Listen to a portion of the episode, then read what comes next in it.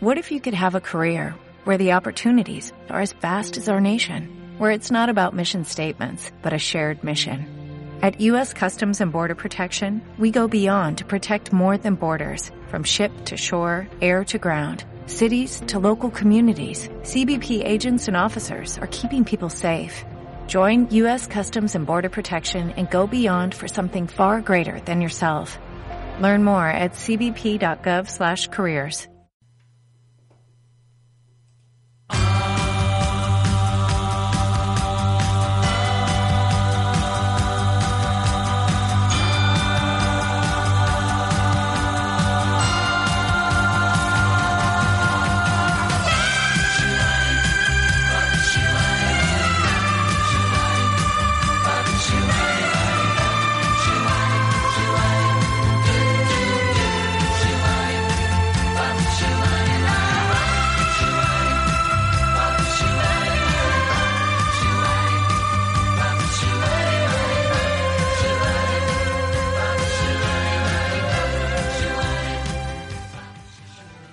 puede conocer a una persona por la música que escucha?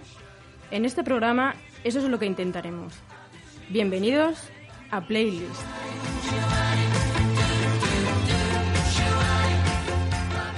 Descubriremos las canciones favoritas de nuestro invitado, recorriendo y comentando juntos toda una vida. La nostalgia, el arrebato, la alegría, esos ídolos de adolescencia, la canción del verano imborrable con tu primer amor y el primer baile. Todo lo concentraremos en una playlist de 10 canciones míticas en una vida. Todas dejaron alguna huella. Todas guardan una historia. Mi nombre es Iciar García, una bilbaína ahora en Badajoz que está encantada de tener esta hora semanal en Onda Campus. Me he inventado esta excusa de las canciones como banda sonora, en realidad para conocer gente interesante y descubrir nueva música. Empezamos.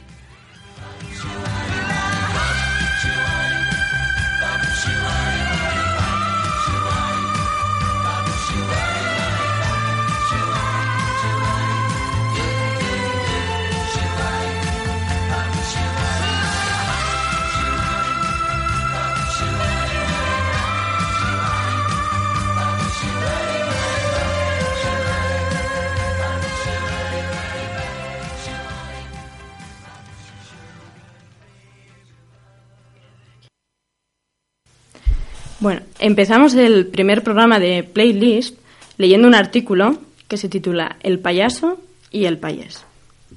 De vez en cuando, a algún simple le, le, da por utilizar Extremadura como un arma para conseguir mejor financiación y acaba metiéndose con nuestros trabajadores del campo. ¿Por qué demonios pensarán los políticos de Baleares y Cataluña que nuestros campesinos pasan el día en los bares? Hombre, es verdad que en Almendralejo y en muchos pueblos abren los cafés a las seis de la mañana para que los hombres del campo desayunen, pero luego no se quedan en el bar jartándose de cazalla o zurrapa, sino que se van al campo hasta la noche. Ante simplezas tan estúpidas, a veces hay que responder con exabruptos como el del diputado de Miguel Ángel Morales, llamando payaso al simple. Pero más allá del insulto rotundo, que todo el mundo entiende, hay un problema de fondo que no acabamos de solucionar. Cuando Durán y Lleida, en Barcelona, o Miquel Enseñat en Palma de Mallorca recurren a esa simpleza de extremeño ocioso sentado en un bar esperando la subvención, es porque esa imagen funciona. La cuestión es adivinar por qué funciona. Extremadura es la región española donde más arroz se cosecha, la que produce el 96% del tabaco en rama nacional, la primera productora de corcho, la primera de tomate, de higo, soja y frambuesa, de carbón vegetal, de cereza, de fruta de hueso, la segunda productora nacional de olivo y derivados, y de maíz, la cuarta en avena, la sexta de trigo, la séptima de cebada, líderes en uva. Conseguir todo esto desde la barra de un bar es un milagro de primera magnitud. ¿Y qué decir de la ganadería? Primera comunidad autónoma de España en cría de porcino extensivo y en producción de carne de cerdo ibérico. Primera criadora de ovino y de reses bravas. Tercero de bovino y de caprino y líderes en equino. Caramba, y todo eso sin salir del bar. No me digan que no tenemos mérito. Pero algo falla para que esa sea la realidad y sin embargo no se conozca. El español medio sabe que tenemos buen jamón, buena torta y cerezas muy ricas. Poco más. El maíz se asocia el norte, el arroz con Levante, el tomate con Almería y la fruta de hueso con Lérida. El turista visita nuestras ciudades monumentales y en la retina se lleva los secarrales que la rodean. Pero si por azar circulan por una rotonda llena de tomates espachurrados, se quedan muy sorprendidos. Cuando les explicas la razón, ponen cara como ¿qué me estoy perdiendo? Sí, efectivamente se están perdiendo la realidad agrícola de esta región. Si Extremadura es la gran desconocida, nuestros campesinos son los grandes injuriados por culpa de esa ignorancia. Quizás, en lugar de llamar payaso a Enseñat, habría que enseñarle las cifras de nuestra agricultura, aunque me temo que ese señor le da lo mismo las razones y prefiere creer que seguimos en el tiempo de los santos inocentes.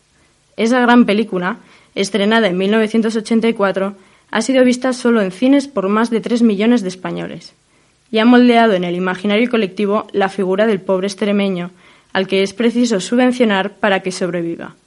Un año antes estrenaba Bern o La Sala de las Muñecas, una película sobre el mundo rural de Mallorca, también con sus pobres campesinos y sus señoritos, pero no tenía la fuerza de los santos inocentes ni llegó a tantos espectadores, aunque los países reciban las mismas subvenciones que los extremeños más un extra por la insularidad.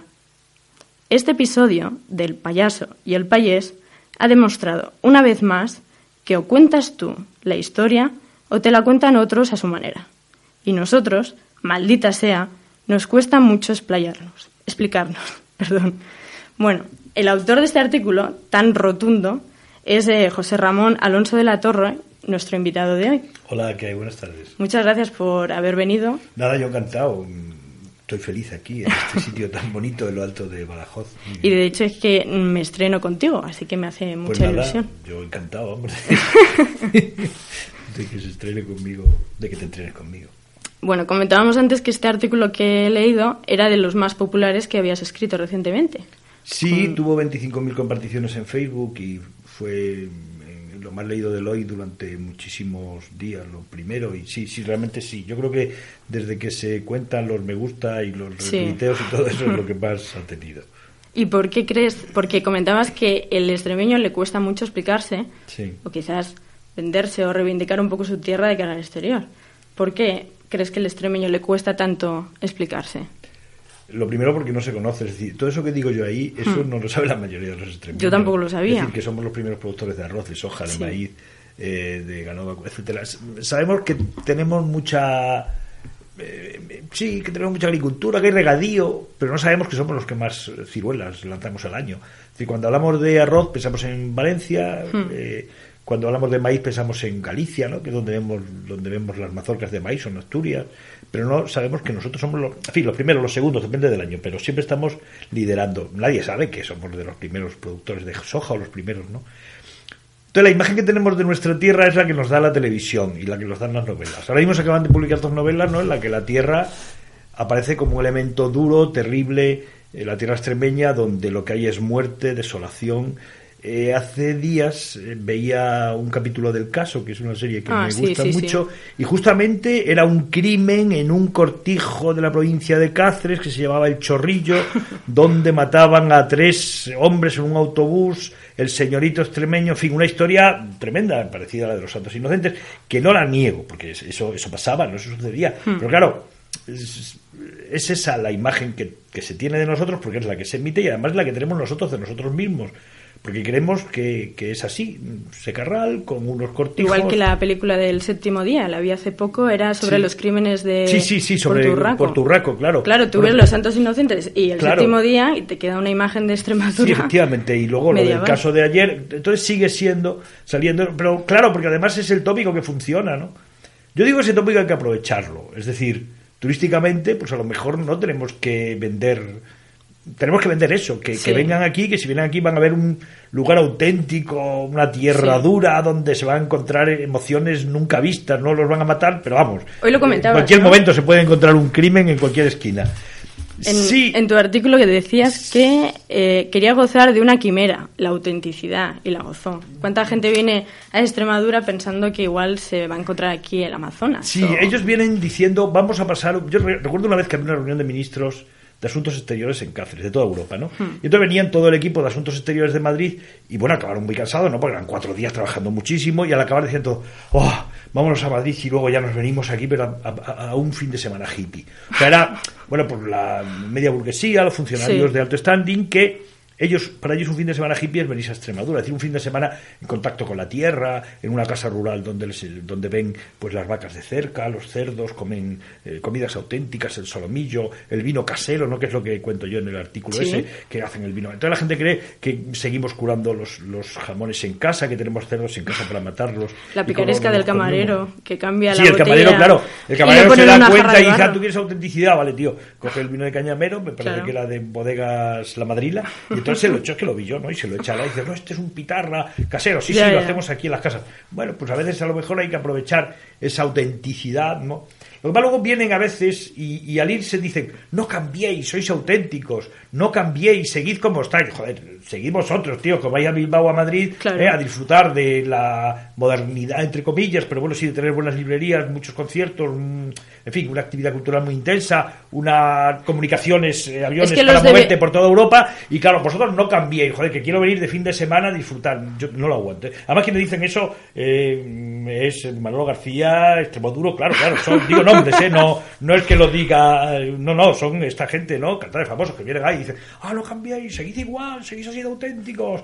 Ya, pero vienen para un fin de semana. Yo me voy a Barcelona, tío, Claro. que me cojo Ryanair y me muevo por toda Europa, y vosotros si queréis moveros, pues os vais a Madrid cinco horas de tren Es y luego que- allí a ver qué hacéis. Es que los de Bilbao, que yo soy de Bilbao, pues sacan Ya. mucho pecho y saben Sí. venderse toda la gastronomía vasca, la cultura, el, el paisaje. Pues Extremadura Claro. también lo tiene, pero igual le falta esa chulería de alguna manera. Sí, nos falta seguridad, nos falta chulería. Ibarra, de hecho, Rodríguez Ibarra lo que tenía era eso, ¿no? Que era muy chuleta y entonces pues él intentaba jugar a eso. Yo, yo es que no...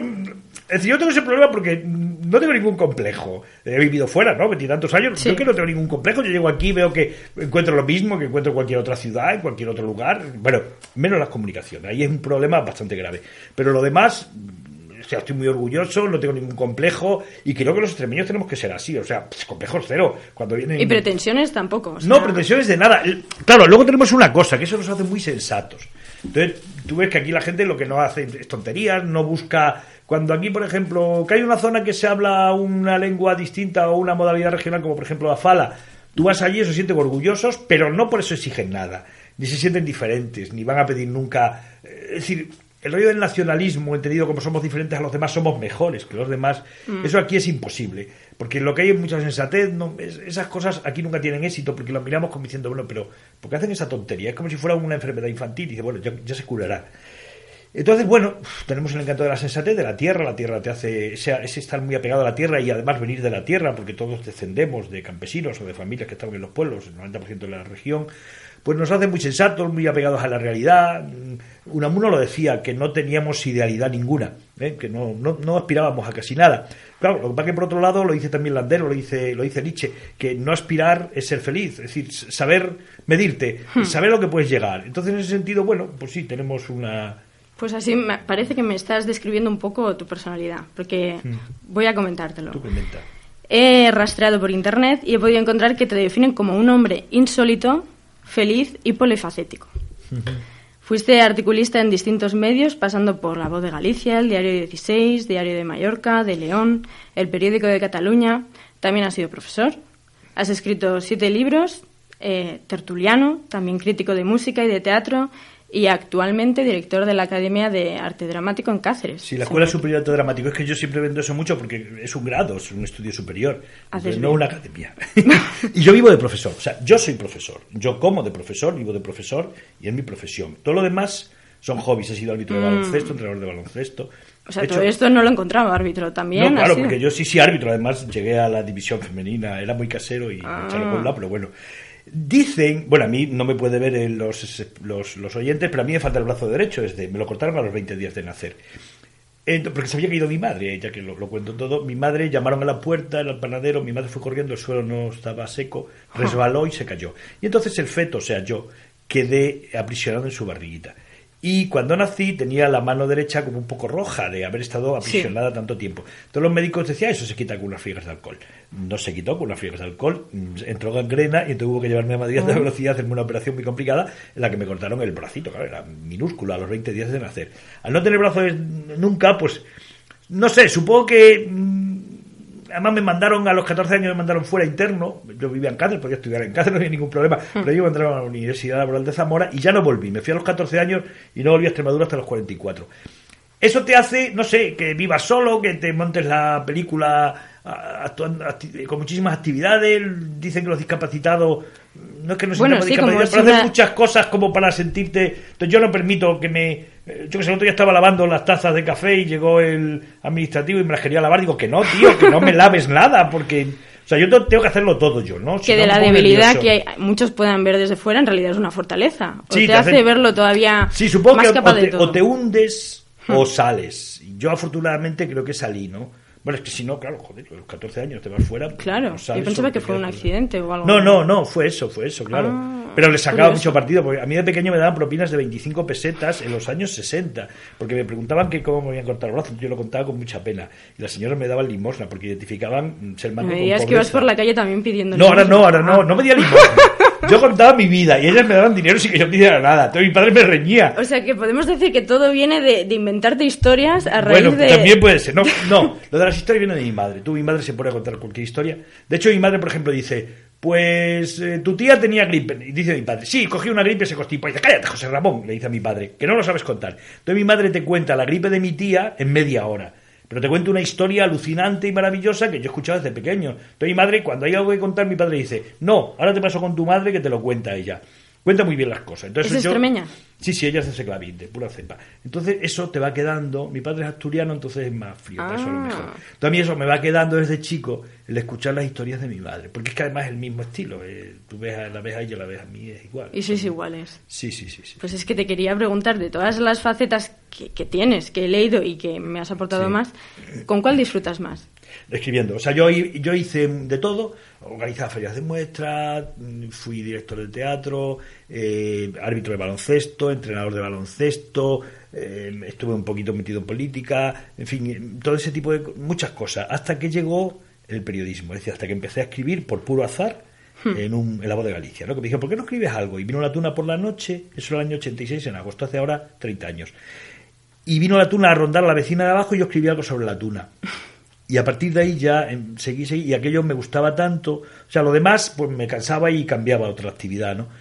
Pero lo de escribir es algo, es decir, yo puedo estar en la cama después de 30 años escribiendo, se me ocurre un titular y me levanto a escribirlo. O se me ocurre una idea y me, levanto a escribirlo. Escribes a diario, desde 2005 en la contraportada de Eloy. Sí, desde, el, escribo a diario prácticamente desde el 86. Primero en La Voz de Galicia, luego en el periódico Extremadura y luego en Eloy. Si es algo que la gente dice, ay, ¿cómo haces eso? Pues porque si me quitaran eso, pues a mí me da mucho miedo, porque algún día me lo quitarán y, a ver qué pasa. Por muy ¿Eh? director de la Escuela Superior de Arte Dramático o profesor, esto es lo que lo más natural, como una extensión. Esto es, o sea, esto es la pasión, ¿no? Lo que me gusta hmm. mucho, lo otro es mi profesión, o sea, lo otro es para comer. a mí me gusta, o sea, a ver, yo, yo soy profesor de literatura y soy profesor desde niño. A los 11 años daba clase o sea, jugaba a ser profesor. Y entonces le mandaban a los niños de 5 o 6 años, los mandaban a jugar conmigo al bosque donde, donde veraneábamos. Y entonces yo les, les daba clase jugando. O sea que ser profesor me gusta mucho. Yo bueno, ahora, no me gusta tanto porque soy director.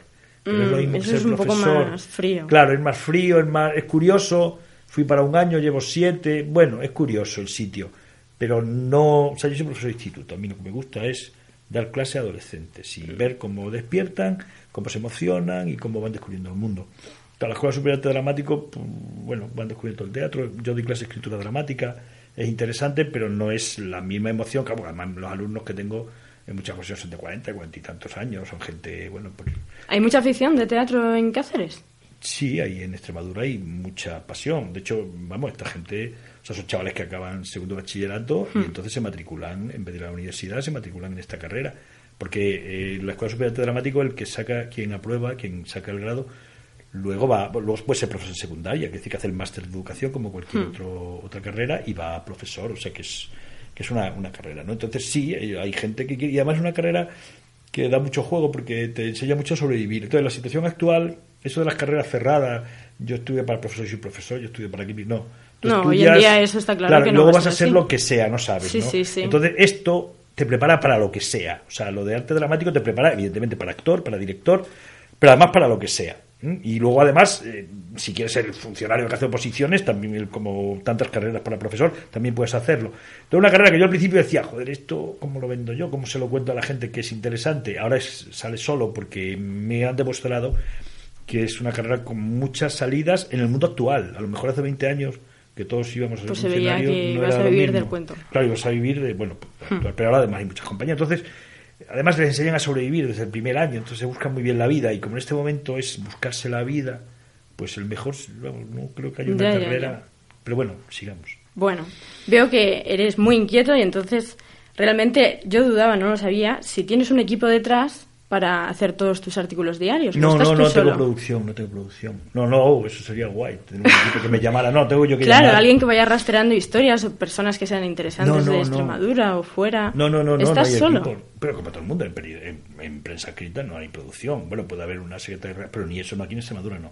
Aquí en Extremadura todos los periodistas se buscan la vida en, en, en prensa escrita. Luego en televisión, no, en televisión ya hay equipos, claro, y en radio no, vamos, me temo que tú estás igual pero en, las grandes emisoras no lo sé tampoco, yo no he trabajado nunca en radio. En tele sí he hecho un programa de vinos y luego que por cierto, por todas estas cosas que tú has dicho, a nadie le importa un carajo todo eso que tú has dicho. Lo que le importa es que hice un programa de los vinos y fue lo que la gente me llama el señor de los vinos. Y cuando vas por la calle, la, ves a señores, de, sobre todo los pueblos que van en el coche, me pitan y hacen así el gesto de empinar el codo, ¡eh, alrededor! Y, de hecho los gitanos, cuando voy por la calle, me dicen, ¡vinatero! programa de vino? Sí, porque los gitanos ven mucho la tele. Y entonces, o sea, yo entre los gitanos me aman, me adoran, pero no es porque escriba yo que coño saben si soy profesor ni que soy nada. Ellos saben que salí en la tele y entonces me llaman vinatero. Entonces yo me cruzo con los gitanos de vinatero o cuando voy al mercado franco. Te pedirán que les invites algunos vinos. No, no, no, no, ellos solo a ellos les gusta que salgas en la tele. Entonces ven mucho tele, ¿no? Además es muy, muy popular eso de los gitanos comprando televisiones gigantes, ¿no? Son muy divertidos, muy cariñosos. Y entonces, pues siempre me dicen eso, vinatero, vinatero. Que es como me conoce la gente, o sea, lo demás les importa. y ahí sí, ahí sí había producción, claro, tú ahí vas a tiro fijo. Pero al día a día está. No, no, yo todos los días, la historia que sea, yo se me la voy buscando, llamo a quien sea, viajo el fin de semana, yo qué sé, lo que salía ayer me parece de las aperturas del Almonte, bueno, pues yo me fui el fin de semana, mañana sale, o sea, otro día de estos, roturas, un pueblo, bueno, pues yo me fui a las Villuercas, hice la foto. Sí tengo una fotógrafa, que es mi mujer. Ah, sí. claro, vamos. O sea, todo queda en familia al final. Bueno, a ver, porque si las fotografías son en Badajoz, en Mérida, en presencia en Cáceres, entonces no va el fotógrafo de hoy, pero claro, si yo voy un fin de semana a Portugal, no voy a llevar un fotógrafo conmigo, ¿no? Entonces, bueno, viene conmigo mi mujer y hace las fotos de o si vas por la de pronto vas por un pueblo no y te encuentras a un paisano que te cuenta una historia yo qué sé el otro día en Alconchel pues, me encontré un paisano que tenía un manojo de espárrago gigante que se llamaba Simi el esparraguero o está mi mujer y le hace la foto, no hay reportaje, ¿no? Entonces ella viene conmigo, pum, saca una camarina chiquitita, ping, le hace la foto al esparraguero y a partir de ahí el esparraguero fue a España Directo, fue a, a, la tarde Radio Nacional, sí. claro, porque la, bueno, sí, las productoras suelen suelen buscar eh, las productoras leen los periódicos todos los días y entonces pues me suelen llamar toda la semana para esos personajes. Ve, esos no tienen, les hago yo de, producción. En realidad sí, es casi gratuita. sí, sí, además no me importa, yo lo digo, yo hago mi reportaje, luego que llaman, pues yo hago el favor, doy el teléfono. Porque luego la gente, por ejemplo, en, en, tu barrio o en tu ciudad o en la tienda de la charcutería, la frutería, te suelen pedir que hables de algún tema en concreto o hables de ellos o al contrario, te dicen, oye, por favor, eh, no, eh, vamos, no me saques. Depende. O sea, ellos... En Cáceres es, a ver, en Cáceres en mi entorno es muy normal, es decir, bueno, está allí el tío que escribe, pero nada, tú vas a comprar la frutería y nadie te marea. Bueno, como muchos te pueden decir alguna cosa, pero vamos, como te pueden decir qué tiempo hace o le pueden decir a otro, mm, yo qué sé, qué, tienes en la tienda de rebaja. O sea, hmm. es una cosa con mucha normalidad, ¿no? Luego cuando vengo a Badajoz, no, aquí es como más, lo, veo yo, ¿no? Como que no te ven, como no te ven todos los días, pues te pregunto, onda, si este es el que escribe, pues, te dicen alguna chorrada o... Donde tengo más para escribir es en Facebook. En Facebook sí mandan muchas cosas. ¿Por qué no escribe usted este tema? ¿Por qué no cuenta ah. esto otro? Ahí sí hay mucho, en Facebook, en Twitter. Entonces ahí sí me mandan cosas. Y luego por la calle algunas veces sí. Y otra vez pues uy, cuidado, que este cuenta cualquier cosa. Fíjese. Luego ahora estaba en una comida con unos señores que contó una historia muy buena de su vida, muy potente. Pero dejó claro que no quería que se contara hasta que no se jubilara. Ah, o sea, sueles pedir permiso, por ejemplo. Sí, no, claro, yo no voy a contar la vida de ese señor, sino... Claro, sí. porque te iba a preguntar, ¿tú te has, te has arrepentido alguna vez de algún artículo que hayas firmado? Igual en, en los inicios, con el ímpetu que Ya. podías tener como joven o, o No, demasiada a ver, sí, sí, sí he hecho daño, he hecho daño, pero daño, no, no lo he hecho daño. A ver, eran políticos, yo analizaba, es decir, eh, escribía con mucha crudeza, y por ejemplo, si era un político un poco inútil, no, no que hiciera nada malo, ¿eh? simplemente que no era bueno, que era inútil, que además no tenía apoyo de nadie. Entonces, a lo mejor lo contaba con mucha crudeza, con mucha claridad. Y al señor lo hundía, y además se deprimía mucho y pedía, y, y ¿por qué iba a hacer yo eso? Joder, que no, una chorrada, yo qué sé, a lo mejor era. Bueno, aquel señor era, era euro- eurodiputado, o sea que tampoco. Pero bueno, luego el hombre estaba allí donde yo vivía, intentaba salir adelante, y de pronto hace un artículo que hace moledor. Entonces yo a mí esos me dan. Ah, ¿Por qué tengo yo que amargarle la vida al pobre hombre si no sabes? ¿Y a Porque- ti te la amargan alguna vez? Porque en, en la página web de. Sí, pero yo no leo nunca. Mira, desde, ¿Nunca los desde el año 2007. El último comentario que leí fue en 2007 desde entonces, y no lo digo por quedar bien, o sea, no leo, es dogmático, pero además lo hace mucha gente. ¿eh? Si no, yo acabaría pensando que estoy Claro. tonto. Te pasaría como Dani Rovira o tanta gente No sé lo que le pasa a Dani Rovira, pero vamos, sí, sí, sí, de eso. Eh, de la eso. presentación de los Claro, Goya. entonces yo no. Yo quiero que escriban mucho. A ver, a mí, por ejemplo, me llaman a veces, mira, llega una carta al director, o tanto la voz de Galicia como aquí, eh, a lo mejor, no sé, puede molestarte. No, yo quiero que salgan todas las cartas al director. Yo quiero que, que escriban mucho. Y escriban mucho contra mí o, o a favor, da lo mismo. Quiero Bueno, decir, que no, quede- no dejes a la gente indiferente. Claro, es que lo que no puede quedar es indiferente. De hecho, a veces escribes cosas que sabes que es para provocar y que metes dos frases porque ahí van a entrar todos los, ¿cómo se llaman? Los trolls. Así, a saco, ¿no? Ah. Sí, sí, de hecho, sí. alguna vez he escrito diciendo, a ver, esto no es correcto y los trolls, prepárense, den caña. Lo que pasa es que, claro, si yo leo eso, mm, te acaba. He leído a varias personas que recomiendan que no se lean, ¿no? incluso psicológicamente, porque acabas escribiendo para ellos. Y acabas, uy, esto a lo mejor no le gusta no sé qué, esto a lo mejor no, no se van a enfadar o, o van a decirme que soy no sé qué, o claro, escribo de comida, van a decir que estoy todo el día escribiendo de comida, o todo el día de viaje, y claro, entonces acabas por escribir para las personas que te dan caña.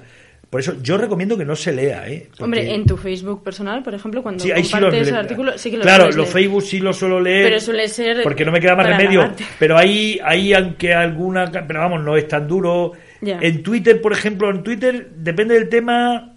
Hubo un tema del cachopo. El cachopo, que es, es, es- eso lo hacen en Asturias. Mi padre es asturiano, yo conozco Sí. de toda la vida aquello. Voy a veranear desde que tenía un. O sea, del año 57, todos los veranos los paso en Asturias. Y el cachopo es un rollo que se han inventado hace muy poco tiempo. Es el San Jacobo, que lo ponen aquí en Almendralejo, estupendo. Lo que que Un producto son- de marketing perfecto. pues, Claro, es un ejemplo de- del resto de comunidades Claro, que no de hace cómo venden la moto, ¿no? Y que Eso como es. aquí, porque yo decía allí, aquí tenemos platos de, como la chanfaina, el, el, el cojondongo, eso que le pones un nombre cachondo y vendes Sí. bien, ¿no? Bueno, pues ellos se montaron esa película. Yo di, me reí del cachopo, vacilé un poco, dije que era tal y Quitando un poco de hierro y de Claro, y entonces, a- mira, fueron, igual que el otro ese que me has dicho tú, eran 25.000 a favor, aquí debieron ser 1.500 o 2.000 Twitter dando caña, ¿eh? pero vamos, inculto, no sé qué, de dónde habrá salido todo ese rollo, bum, bum. Y luego otra vez me acuerdo que entrevisté a uno de Parchís, un chico de Parchís que le falta el brazo. Sí, eh, de aquellos cantantes de Parchís, que no sé si Sí, tú los sí, conociste sí, porque eres muy joven. He visto bueno. vídeos en YouTube. Bueno, pues eh, Parchís, uno de ellos tuvo un accidente y le cortaron el brazo. Entonces yo empezaba la entrevista diciendo, este señor manco o algo así, ¿no? Hmm. Y ellos deben tener mucha fama en Argentina. Entonces en Argentina empezaron también a darme caña, a llegarme twitters a la semana. De pronto me digo, wow, 300 tweets. Y todo era, ¿por qué le llaman manco? Entonces ya tuve- yo- Bueno, claro, yo no En el respondo. fondo riéndote. Claro, yo no respondo nunca, no respondo nunca. Pero aquello estaba creciendo demasiado. Además dije yo, joder, va a pensar en, en Argentina que somos unos. Entonces ya se cayó todo diciendo, Sí. yo también soy manco. Y entonces ya se paró y ya nadie de ningún argentino, ¿Pusiste ninguna alguna- argentina. pusiste alguna foto No, no, dije simplemente simplemente, yo también soy manco, lo sabe, tal y cual, no se Sí. lo expliqué. Y entonces ya se paró. Claro, porque tampoco era cuestión de que pensaran de que iba despreciando al, al hombre este, ¿no? Entonces, bueno, eso es... Curioso, es Lo de las redes sociales hay que tener cuidado, lo que pasa que yo, como ya son muchos años, me, me- en el fondo me importa un carajo lo que digo. O sea, es que... Entonces, claro, yo Es lo- que hay mucha polémica en torno a esto, claro. Hay muchos Claro. escritores que se- yo creo que se exponen demasiado a, a las redes sociales y leen absolutamente todos los comentarios. A la mínima que seas una persona sensible, te afecta. Sí, te afecta, te Es afecta. que- Además, yo si, si te dicen en un patio de colegio, el niño eres tonto, eres tonto, eres tonto, pues acabas pensando que eres tonto. Claro. Entonces, Ni aguanto eso ni quiero. Además, cuando viene alguien y dice, oye, pues el otro día que decía a ti, yo, "Shh, no me digas lo que decían de mí, porque eso es porque lo quieres tú decir. Exactamente, entonces aprovechas el truco. entonces no me digas lo que decían Sí. de mí. ¿eh? Entonces mi padre lo lee, se lo pasa muy bien, mi mujer y tal, pero saben que no me pueden contar. Solo mi mujer me dice si hay algo interesante. Es decir, claro, puede haber gente que diga, mira, eh, sobre este rey hay este error, pero con mucha corrección, mucha Ah, bueno. Este rey hay un error y tal, y no es Alfonso VIII, sino que es noveno por esto y tal. Entonces yo sí, ahí me lo dice ella, yo lo busco, lo leo y lo corrijo además. De hecho, lo suelo corregir y decirlo, que eso le gusta mucho a la gente, ¿no? Hmm. Yo que además no tengo orgullo para eso. O sea, en el momento que me cometo No, un es que es error... absurdo, sí, además. lo- sí, ya, es absurdo, pero, la gente, error, pero no es pues, fácil, ¿eh? La gente no... Vamos, a mí es que no tengo ninguna... Es que ahora solo eh, Twitter es como lanzar piedras antiguamente. O sea, Sí, la sí, gente sí, es un desfogue total. Algo así. Entonces, bueno, eso hay que tener mucho cuidado porque si no, acabas escribiendo para ellos. Entonces, claro, ya no puede ser, ¿no? Bueno. Pero yo quiero que mucho, mucha caña, mucho, mucho comentario en contra y guay, ahí a tope. Vale. Pues eh, seguimos con la entrevista y te iba a preguntar, eh, aparte de, por la manera que tienes de expresarte y lo poco que te he ido conociendo, Sí. intuyo que sí, pero con la relación que tienes tan próxima al teatro, ¿en tu día a día eres teatrero?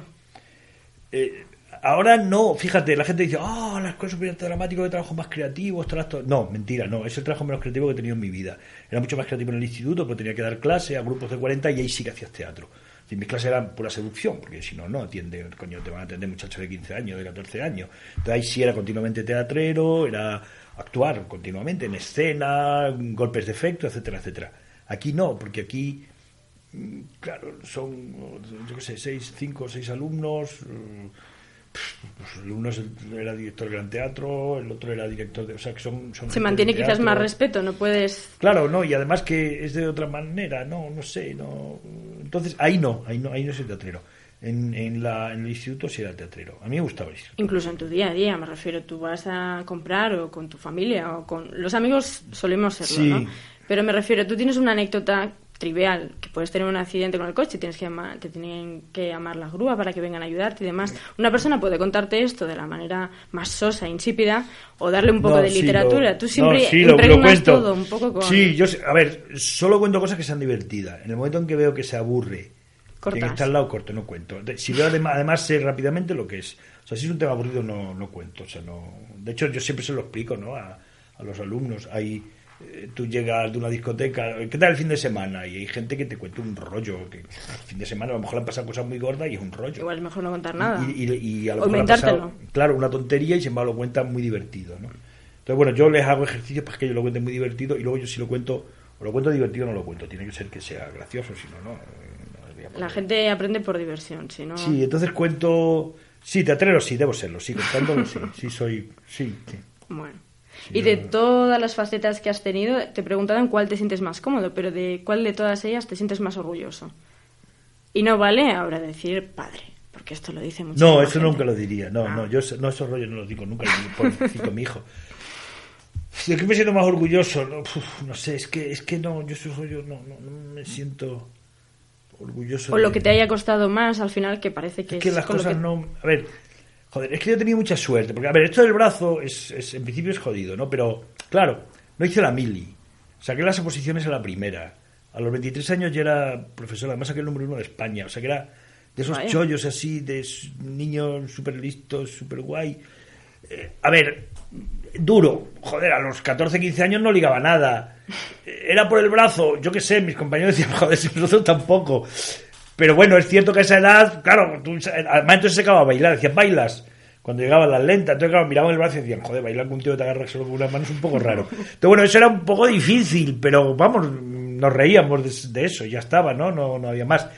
Eh, Entonces, a lo mejor me siento orgulloso de cosas de cosas que digo yo que son cosas de hombres. Por ejemplo, sí, ¿Cómo? de esto que arregla un enchufe, esas cosas que hacen los hombres. Hombre, tú no ves Sí, que los hombres los saben. manitas. Claro, o los hombres, yo que sé, lo que hace mi padre, pues eh, nunca tiene un coche, todos esos coches son de kilómetro cero, nunca tiene un coche de primera mano. Si se estropea el coche, saben dónde buscar un tubo de escape estropeado, una, en un Bueno, chatarrero. también tengo que decir que son cosas que saben hacer los hombres de antes, ¿eh? Igual Bueno, los de ahora- antes, sí, pero yo, yo llamo a esas cosas de hombre Sí. porque yo. A ver, es que todas esas cosas las hace mi mujer. O sea, mi mujer hace la declaración de Hacienda, arregla los enchufes, eh, hace todo lo que tendría que hacer un hombre, ¿no? Hmm. Si controla todas esas cosas de los papeles, la, eh, si hay que comprar un piso, por ejemplo, si hay que buscar una hipoteca, lo busca ella. todo, todo, todo. Y solamente en el último momento, cuando ya el tío del banco le va a dar la hipoteca y necesita, joder, no se fían si no hay un hombre, entonces me lleva. Pero me lleva como marido objeto, o sea, me sienta allí de mi marido y entonces señor dice, ah, si ya es el periódico, dice, ah, coño, me dice, ah, pues mira, hay un señor detrás. Y entonces empieza a hablarme de la hipoteca. Yo no tengo ni puñetera idea. Entonces lo miro así y cuando llega un momento dice carencia y yo digo, ¿qué es carencia? Pero ya el señor se da cuenta de que no, de que realmente mi mujer y yo ahí digo, bueno, me voy ya que ya sabe usted que estoy. Entonces, bueno, me siento orgulloso de cosas de esas que, pues yo que sé, yo me sentí orgulloso cuando aprendí a nadar, me sentí muy orgulloso cuando aprendí a conducir porque lo hice por el periodismo. No tenía carnet ni y pasaba del coche, pero a los 30 años, si quería hacer reportajes en la voz de Galicia potentes, cuando empecé a escribir a los 28 así, pues tenía que tener carnet. Entonces, yo sé que al probar el carnet me sentí súper orgulloso, aprendí a nadar, me sentí súper orgulloso. Y luego, pues soy el típico chuleta que, yo qué sé, cuando me lleva a la tele a probar este granero, pues yo lo hago pelo patatas para demostrar que pelo patatas con una mano, que la gente se queda así como alucinada. Pero eso es más exhibicionismo y cachondeo. O sea, ¿te gusta chocar a la gente? ¿Hacerles reír? Sí, supongo que sí. Que... Sí, sí, si la gente se ríe. Sí, supongo que además. A ver, cuando eres joven y seducías, como no podías seducir, a ver. Eh, por, por, lo físico, ¿no? Porque no eras, nunca entras en una discoteca y te miran, supongo que a mí me hubiera gustado entrar, ¿no? Pues tú eres el que te quedabas fuera a la entrada de la discoteca cuando salía la chica a fumar Claro, decías tonterías, entonces se reían mucho y claro, tú tenías bueno, como el 90% de la gente, tú si querías seducir tenías que hacer reír. Tenías que hablar. Entonces tenías que hablar, tenías que hacer reír, entonces, bueno, pues por ahí ibas emergiendo como podías. Tanta gente que va al gimnasio ahora y no se sabe que, que realmente la seducción claro, no, no, es reír, ¿qué coño gimnasio? se va todo el mundo, tío, eso Ya. Bueno, vamos a empezar ya con la playlist. Te quería preguntar si ha sido difícil elegirla o ya No, me concentré un poquito para... Pero vamos, me hizo recordar mi vida y recordar las canciones Además, las canciones que me emocionaban, ¿eh? porque eran canciones que podía escuchar. Bueno, ahora te iré contando las canciones porque todas tienen una importancia. Vamos, además tienen su historia. Son. O sea, que no eres de los que tiene listas en Spotify. Sí, tengo muchas listas en Spotify, pero vamos. La de Loquillo, la de. Es que es la última que he hecho, la estuve preparando anoche. Ah. Entonces, pero vamos, no son. Bueno, para escuchar en el coche y eso. Bueno. Sí, tengo muchas. Pues vamos a empezar entonces con la primera canción.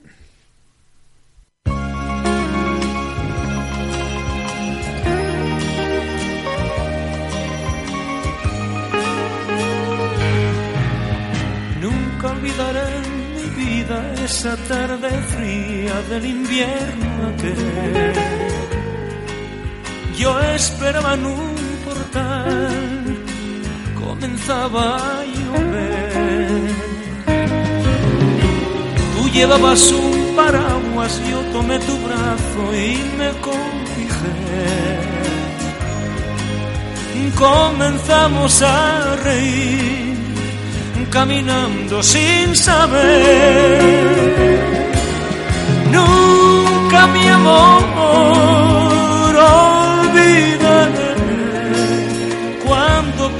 primera vez yo te besé.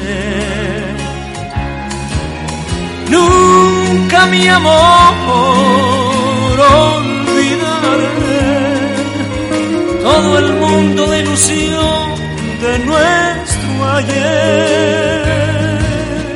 Nunca olvidaré las horas que pasamos juntos en aquel café.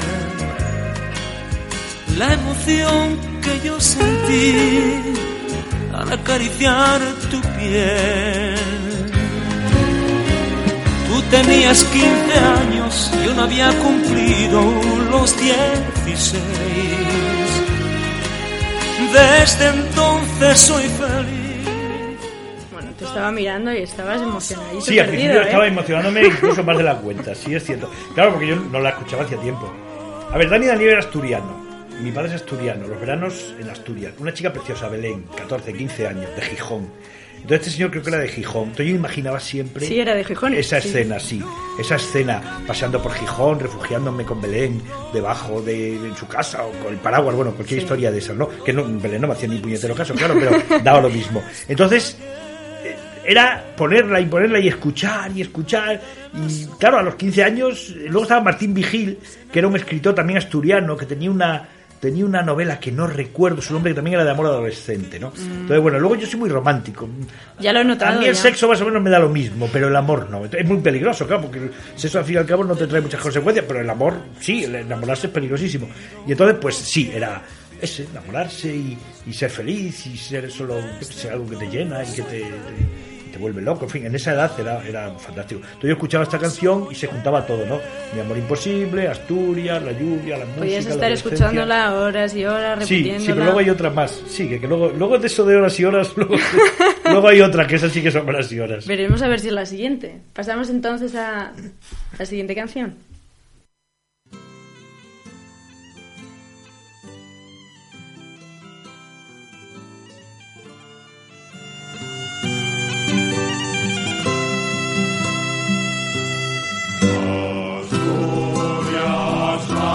Patria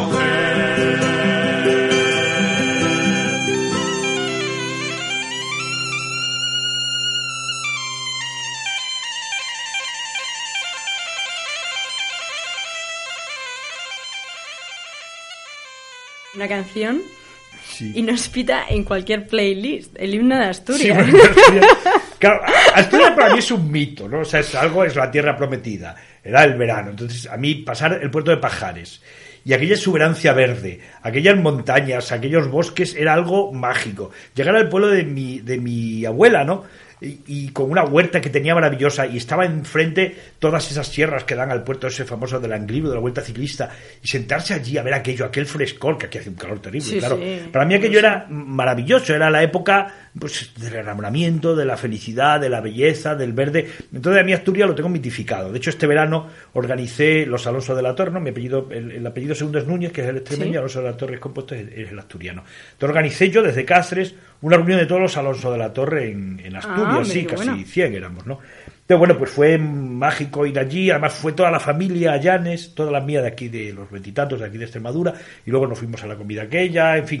Entonces, bueno, esa Asturias Patria es ese mito infantil que Ya, ya te teniendo ahí, ¿no? Las tierras que mitificas sí, en el realidad lugar no son así, mágico pero- que luego, bueno, pues nada, porque llegabas allí, que coño, a ver, había que pensarlo. Muy bonito, pero luego Mucha empezaba lluvia, a llover. mal claro, tiempo. y estabas del mes de agosto, 15 días metido en aquella casina eh, en, en Proaza, que era entre montañas, lloviendo, y vamos, que le digan a mi Y madre. la imagen idílica más bien se tronca en, Sí, se en la trunca, de pero- la película de los ocho apellidos vascos cuando llega a Euskadi y ve eso que parece Mordor. Sí. Porque todo el mundo lo comenta y es buenísimo. Pero es que el País Vasco es así. Sí, es así, Tiene es mucho lluvia, encanto. lluvia, lluvia. Eh, Pero a mí, bueno, luego veremos cómo me sigue marcando ¿eh? y, y, bueno, pero no adelantemos acontecimientos. Vale. Vamos con otra canción que además esta canción también está relacionada, pero con más cosas, Asturias y más cosas. Vale, vamos a escucharla.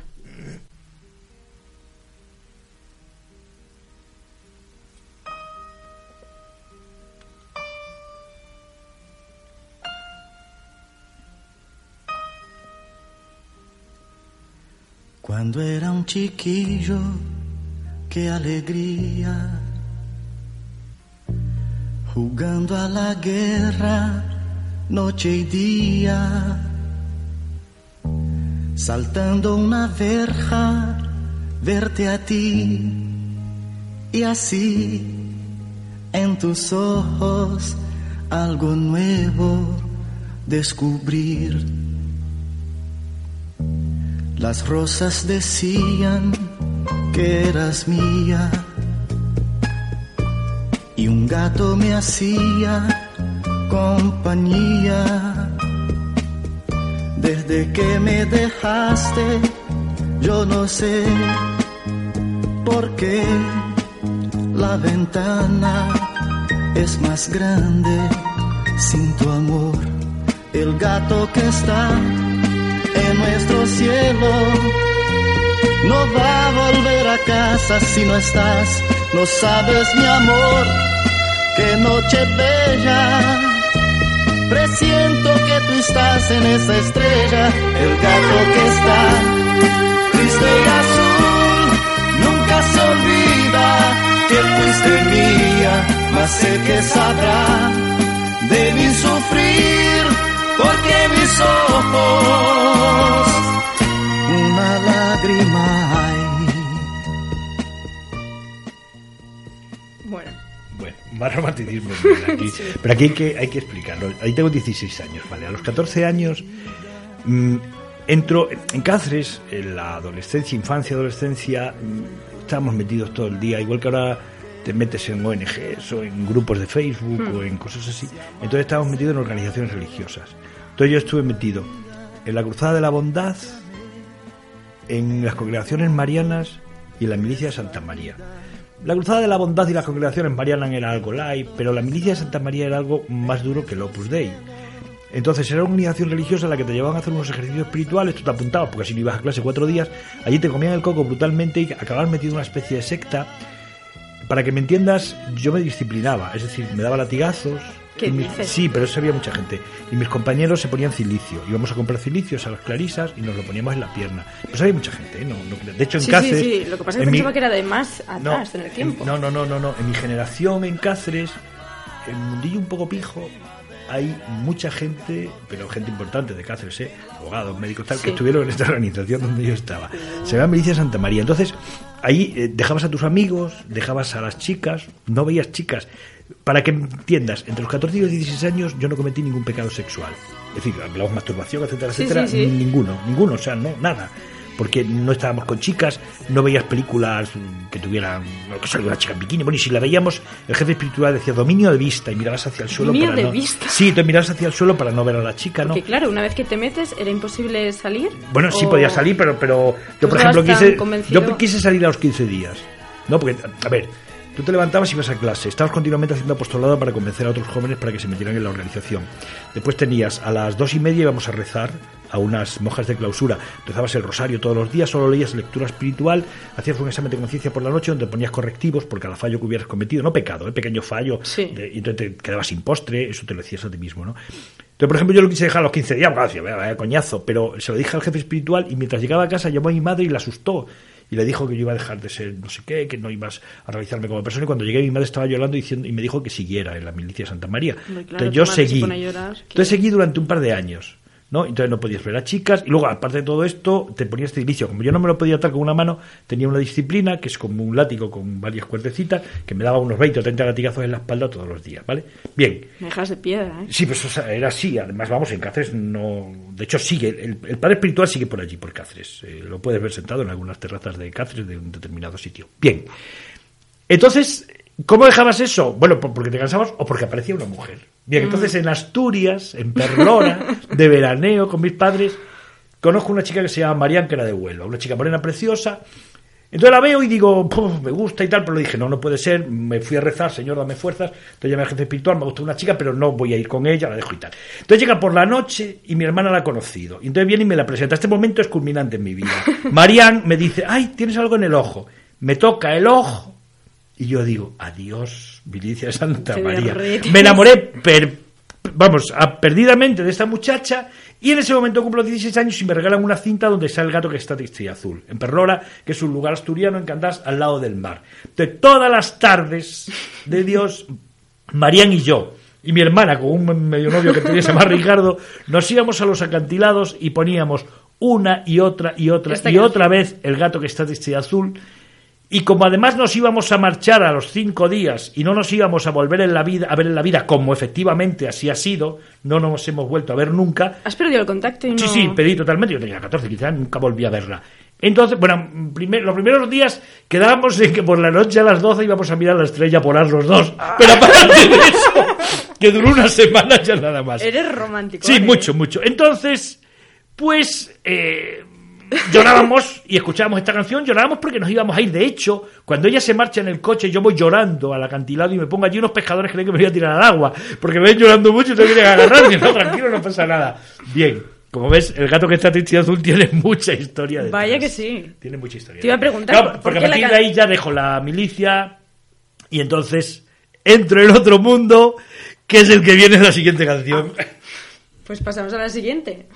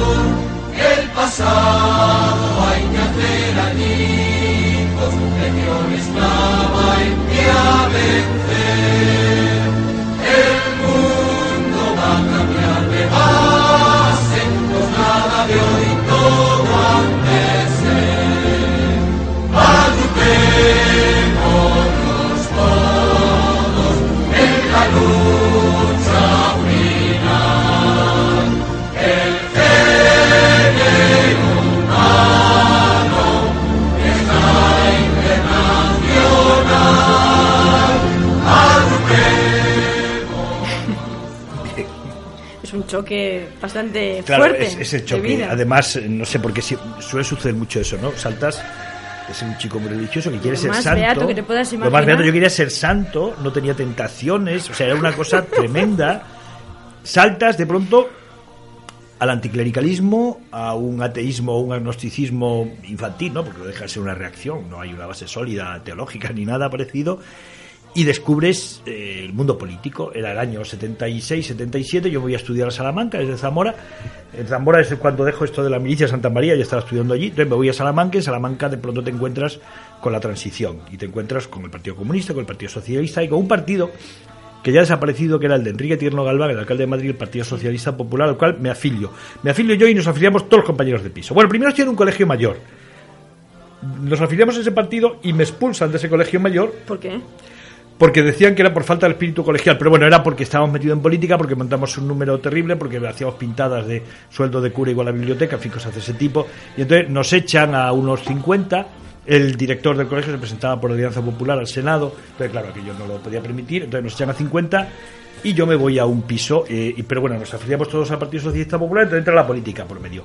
Claro, la política significa eso, mm, ya no era la política, era cambiar el chip, era empezar a leer el país, era el periodismo también, la lectura diaria del periódico, era darte cuenta de, o sea, pasas de querer cambiar el mundo con la santidad a querer cambiar el mundo con la revolución, ¿no? Yo quiero que ahora la gente, en vez de que sea buena, santa, pura, tal, que sea igual, igual o sea, la, igualdad, el socialismo, eh, la cultura, la cultura liberadora, en fin, todo el marxismo, todo, o sea, cambio...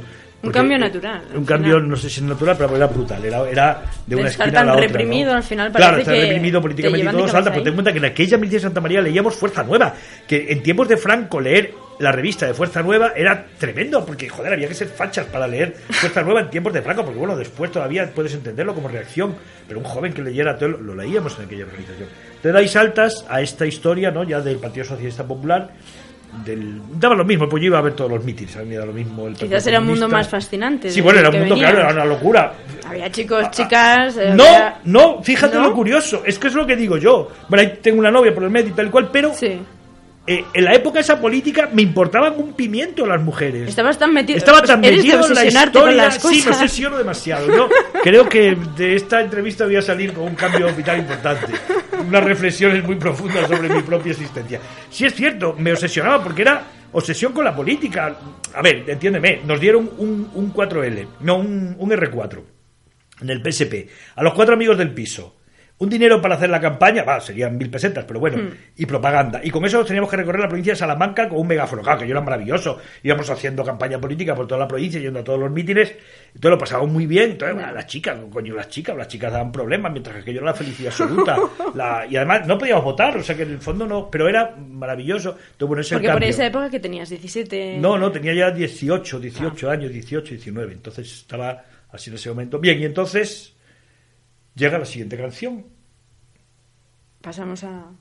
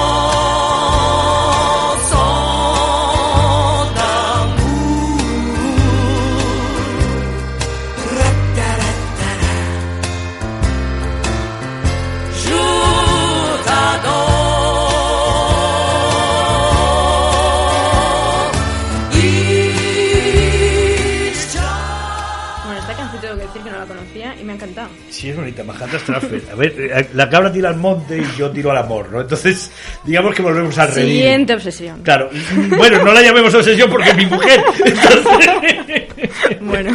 Vale, en el 77, recién acabada la campaña política, Me voy a Francia además porque había suspendido francés, entonces me voy allí con un amigo, estamos allí 15 o 20 días aprendiendo francés, en fin, tenemos experiencias muy intensas, muy divertidas, de todo tipo.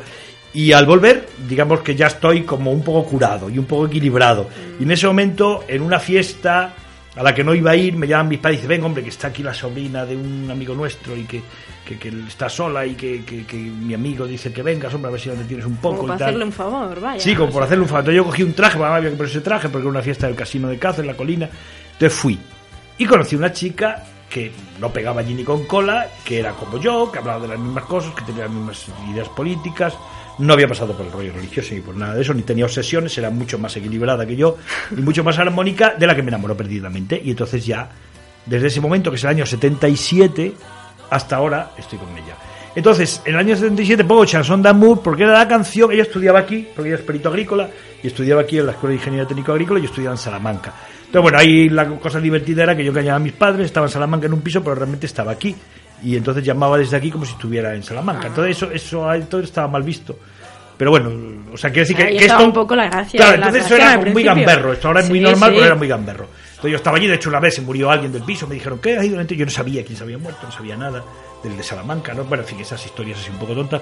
Lo pasábamos mal de dinero, de hecho recuerdo que aquí al portero, vivíamos en la avenida en María Auxiliadora y le teníamos que pedir dinero al portero al final del mes, porque no teníamos para comer, luego ya se lo devolvíamos al principio de mes, porque claro, había que viajar mucho. Pero luego saqué las mejores notas de mi vida, saqué hasta una matrícula de honor en catalán, que, que, bueno, es algo que puedo utilizar en el currículum, ¿no? Como Aznar, que hablaba catalán de intimidad. Y aquí veníamos a veces a la discoteca de Zurbarán, que tenía una discoteca debajo, y allí ponían chanson d'amour y la bailábamos agarrados. Cuando ponían lentos. Cuando porque- ponían lentos, porque claro, entonces yo solo sabía la pista con las lentes, entonces cantaba, ah, bailábamos. tú eres del tipo que se quedaba acodado en la barra. No, porque estaba con ella. No, no, no. Yo nunca, no, yo a la discoteca soy un inútil. No, nunca he sabido ligar. Jamás he ligado a una discoteca. No, no sé, no sé. No, no, no. La discoteca es un territorio para mí hostil. No voy, no me gustan porque no nunca funcioné. No, yo iba ya con No te ella. oyen tampoco, o sea, ¿Eh? que para hablar no, no te oyen bien. Claro, además no te oye mejor, y si lo eso. único que puedes hacer es hablar, pues tiene que ser un pavo o algo así. Pero ella, Esperanza ya, que es mi mujer, pues nada, y no, no, quiero decir que ya no había que seducir a nadie, ¿no? Ya estábamos juntos. Entonces bailábamos chanson d'amour en las discotecas y era nuestra canción, ¿no? Entonces, claro, es, digamos que vuelta ya a ese redil, a ese equilibrio, entonces... Bueno, pues ya en el 77, en el 80 acabo, en el 81 sacó las oposiciones, eh, a sacar las oposiciones puedes coger el sitio de España que quisiera. Como no había plaza en Asturias, que era lo que yo quería, vuelta a los orígenes, cogí lo más parecido que era Galicia. O sea, cuando dicen, ¿por qué te fuiste a Galicia? Y, y no había otra plaza. No, yo tenía, tenía plaza en Cáceres, en Montánchez. Y, y recuerdo que había un señor que había sacado una plaza que era extremeño y me dijo, ah, tú cogerás, cogerás Montánchez, que está al lado de Cáceres. Era cura que el señor. Y dije yo, no, voy a coger Galicia, te dejo a ti Montánchez y me casas. Y entonces el cura dijo, sí, vale, te caso. Además yo dije, voy a, voy a... eh, Luego en el tren me di cuenta de que tenía que ser rápido porque venía ligando como loco en el tren el cura, de hecho lo dejó, me ¿De casó y al mes lo dejó, sí, sí, sí, salió el cura. Y entonces el señor me casó, me casó, nada, eh, saqué las oposiciones y en septiembre me casé y metí a mi pobre mujer en un tren a Galicia, ni viaje de novios ni nada, directamente a Villa García de Rosa a comprar una cama, una cocina, alquilar un piso Bueno. y vivir allí. Y allí vivimos durante 20 años, hasta que ya en 2001 20 volví a años en. Galicia. Sí, en Galicia viví de los 24 a los 44. Y luego ya nos volvimos a- aquí a Cáceres, donde ya estoy desde el año 2001. Ya, y esa ya. es eh, la razón un poco de Chanson d'Amour. Y la siguiente, pues ya tiene que ver, Otro claro, contraste. Claro, otro contraste porque ya es volver otra vez, en fin, no adelantemos acontecimientos, escuchemos la canción.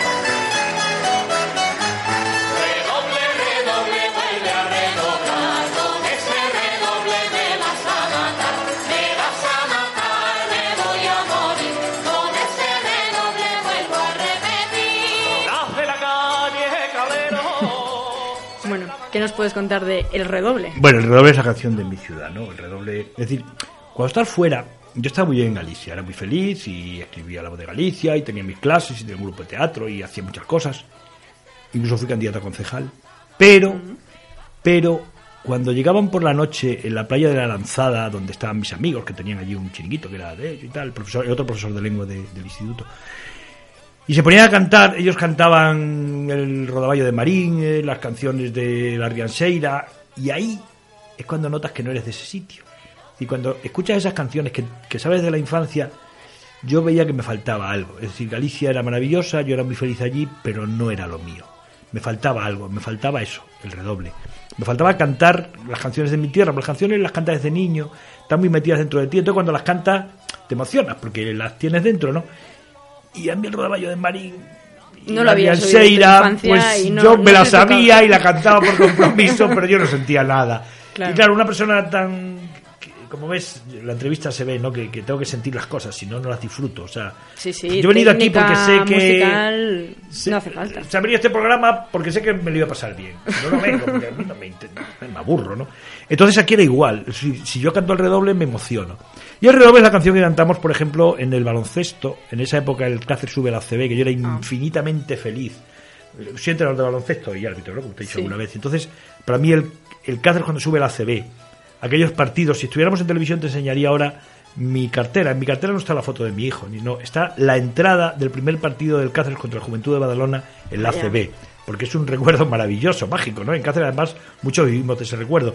Y el redoble era lo que se cantaba cuando ganábamos al equipo contrario, en fin, era una cosa muy emocionante. Y era también esa canción que me ataba a la tierra, ¿no? Y que me. Y que, bueno, de alguna forma es la vuelta, la vuelta a Extremadura y la vuelta a mi ciudad. Lo cual hace que estés recordando siempre el lugar donde, donde que dejaste atrás. Siempre estás añorando algo Claro, que siempre no tienes cerca. añoras lo que has perdido, ¿no? Sí. Que es lo que te pasa.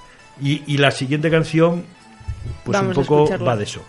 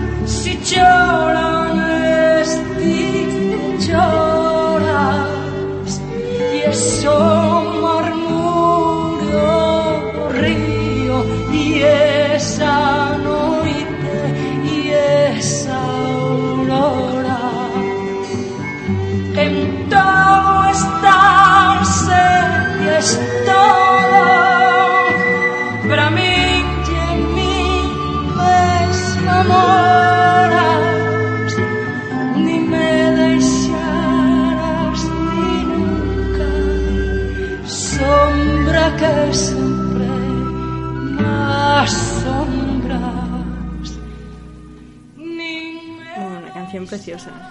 Si es una canción muy bonita, eh, cuando un gallego escucha fuera de su tierra esta canción, llora siempre, o sea, eso es seguro. Se pone a llorar. Y lo que hemos estado allí tanto tiempo y, y para nosotros es tan importante aquello. A ver, para que tú entiendas lo importante que es para mi Galicia, yo aquí no tengo amigos, ¿sabes? Voy a dar pena. Yo aquí no tengo amigos. No, no, Hmm. yo, yo aquí no tengo a nadie a quien pueda llamar por teléfono si estoy jodido para contarle que estoy jodido. Sí. Tengo que llamar a gente de Galicia que son mis amigos, porque aquí ya vine muy mayor y además con 44 y además los amigos los había perdido porque al entrar en la milicia de Santa María tenía que dejar a los amigos. Entonces cuando me fui a estudiar fuera, claro, tuve que dejarlo, entonces me fui a estudiar fuera. Claro, a los amigos aquí, bueno, sí, luego coges amigos, pero porque eran amigos del novio de mi hermana, pero claro, no, Bueno, no es no es esa mismo. intimidad, ¿no?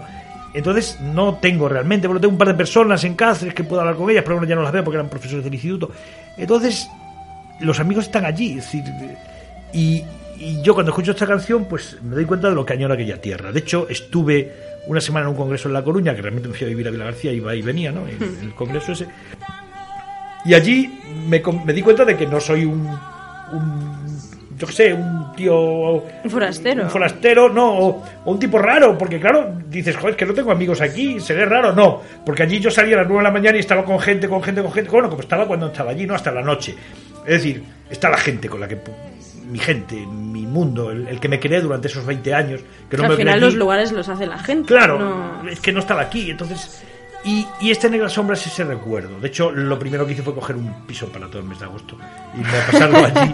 Yo cogí alquilé un piso directamente para pasar allí el mes de agosto y poder resarcirme de toda esa necesidad. Sí, porque la vuelta a Galicia era difícil. Es decir, durante estos años, hasta desde 2001 que me vine hasta 2011, no volví, 2012. Porque era un viaje sentimental, era muy duro. Vendí el piso, vendimos y, y Sí. vino. Entonces era muy duro volver porque se removía todo, ¿no? 2012 volvimos cuatro días, el año pasado volvimos una semana y ahora ya yo creo que ya estoy curado. Sentimentalmente ya puedo ir todo el mes. A ver qué tal resulta. Es que 20 años es mucho tiempo. Sí, en mucho es todo, esto es todo, claro, ten en cuenta que allí hice todo, o sea, empecé a escribir en el periódico, las clases, mi hijo, aunque nació en Cáceres, porque vino aquí, nació y se volvió otra vez para allá, pero claro, vivió allí durante 13 años, mi mujer era llevaba el medio ambiente, es decir, llegar a Rosa la bandera azul la consiguió mi mujer para, para el ayuntamiento, hay bosques que hizo ella, el, el emblema de la ciudad como ecológica, con unas palmeras, unas palmeras que ella como ingeniera Ya, de ya, medio ya. ambiente del ayuntamiento se, se empeñó en que se mantuvieran. Entonces, bueno, son muchos recuerdos. Y luego yo ya escribía todos los días. Entonces la gente tenía una columna que se llama Callejón del Viento. Hay una zona de pubs que se llama Los Paz del Callejón del Viento, por, aquel calle, por aquella columna que hacía yo todos los días.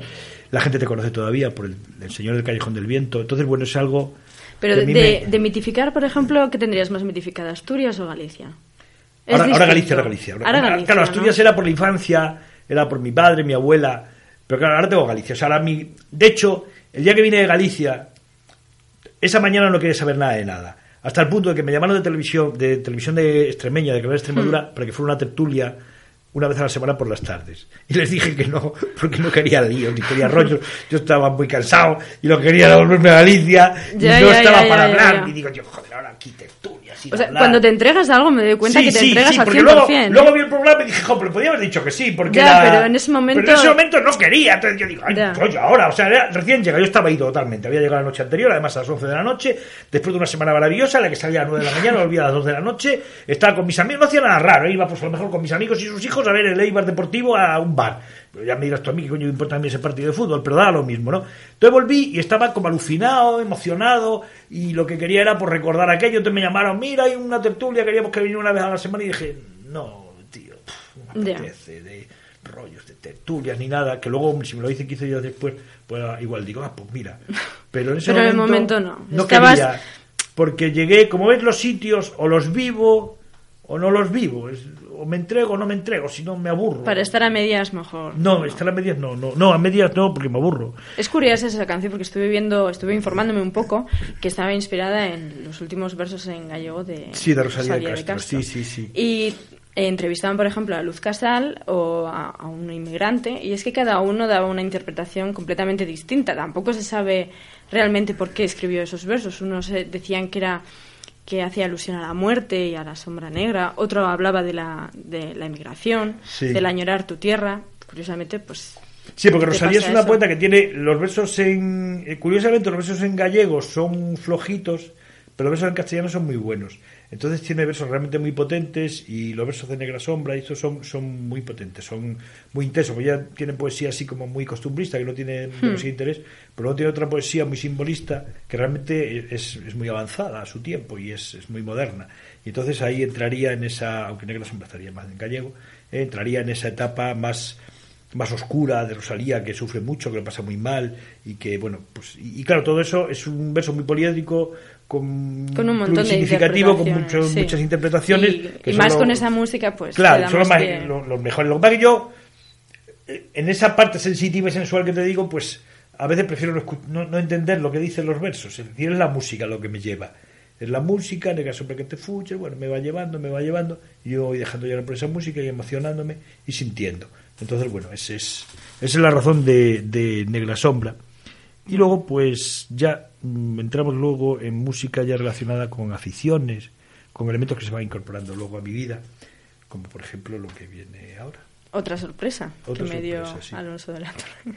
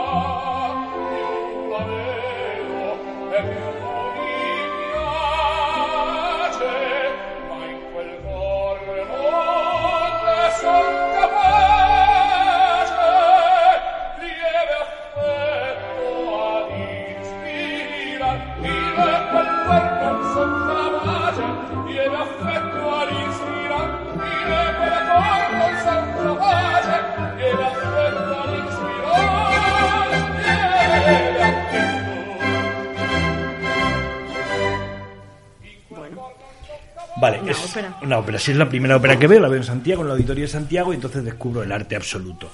Y es la Elixir d'Amore, que es muy famosa por la Una furtiva lágrima, pero a mí más que una furtiva lágrima me gusta esta. Como ves también, cuanto vela, cuanto cara, Pio la vedo, qué bella, qué bonita, cuanto la quiero, cuanto más la Qué veo, más me gusta. yo. ¿Eh? ¿Y- eh? En la canción también, en italiano, no comenta que, que bella, que lista, como lee, qué idiota sí. soy yo. Sí, sí, eso, eso, exactamente. Perfecto, lo mismo pienso yo. Bueno, pues eso, eh, esta canción me, impresiona y luego además me hago una afición a la ópera mm, que me emociona mucho. Decía, a partir de ahí, pues una de mis playlists es canciones de ópera preciosas, que además tengo 40 o 50 que son todas eh, maravillosas. Y eh, bueno, pues cuánto cara, cuánto vela sería un poco el símbolo de eso, ¿no? De la irrupción de la música clásica en mi vida, que hasta entonces la verdad no lo había hecho mucho caso. Pero a partir de ese momento, y como siempre me obsesiono, pues acabo teniendo una colección de Fue- música clásica alucinante. ¿Y fue un casa. aprendizaje autodidacta o tuviste...? Sí, sí, no, autodidacta, no. Bueno, eso es fácil, ¿no? Porque más o menos todo el mundo poco. Sí, Hoy pero en día con internet sí, pero No, igual... entonces no, porque eso era los años- no había internet todavía fuerte. De hecho, ahora, claro, es ridículo, porque yo tengo una discoteca allí de a lo mejor, yo que sé, 500 discos de música clásica, Hmm. que es una chorrada, porque en, en el Spotify este, lo que quiera lo encuentro, lo escucho y además todas las versiones. Pero bueno, ahí está eh, como un oro en paño que guardo. Y es una pasión que además me hace ir buscando ópera.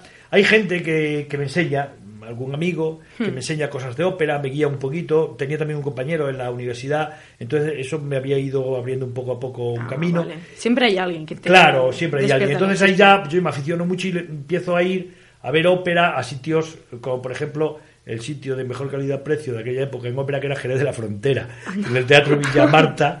Pues había una ópera que no era muy cara, pero las producciones eran muy buenas. Claro, el Teatro Real fui una vez, pero joder, eh, era muy caro, además arriba y no veía bien, porque de esas entradas que son de visibil- visibilidad reducida.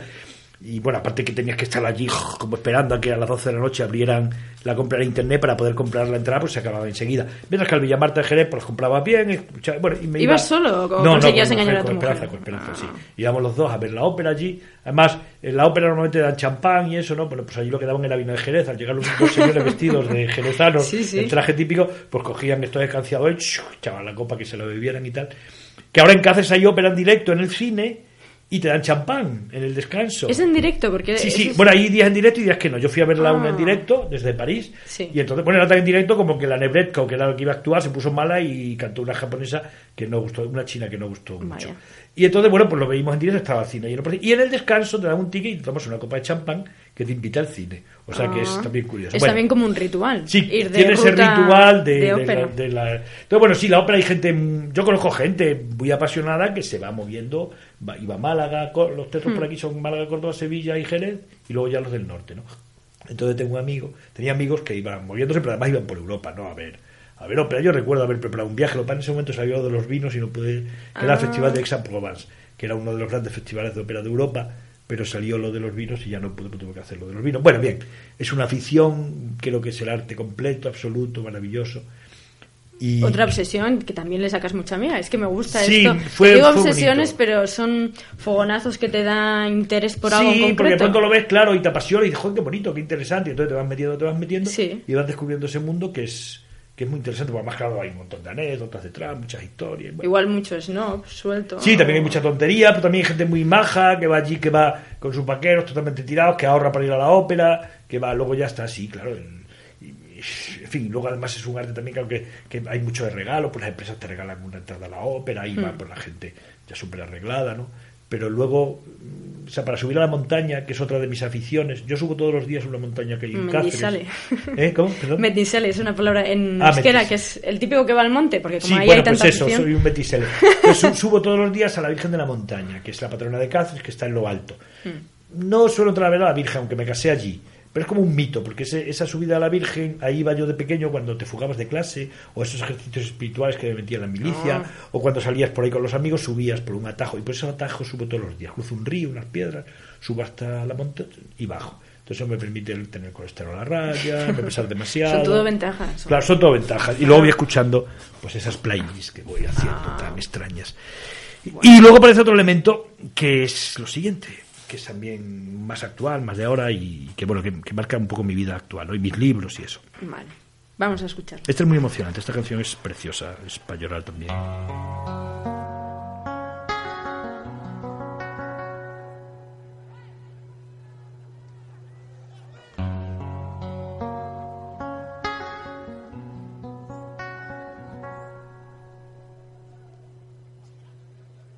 As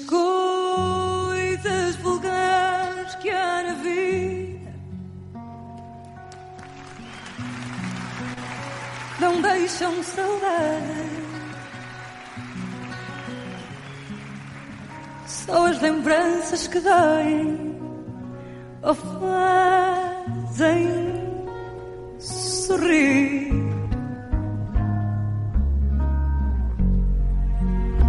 Há gente que fica na história da história da gente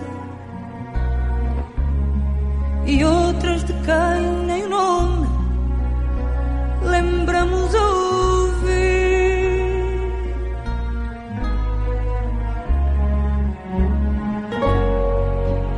São emoções que dão vida. a saudade que trago. Aquelas que tive contigo acabei por perder.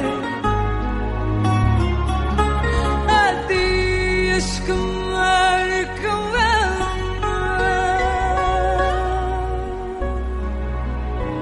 e a vida da gente. E aquele em que tu me deixaste Não posso esquecer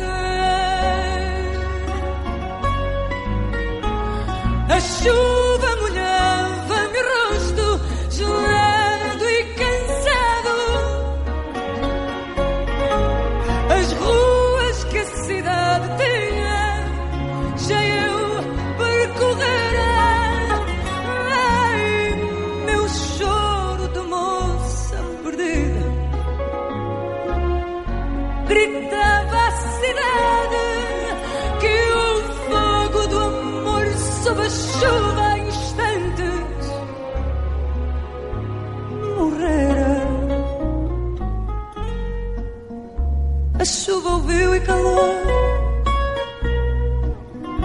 segredo.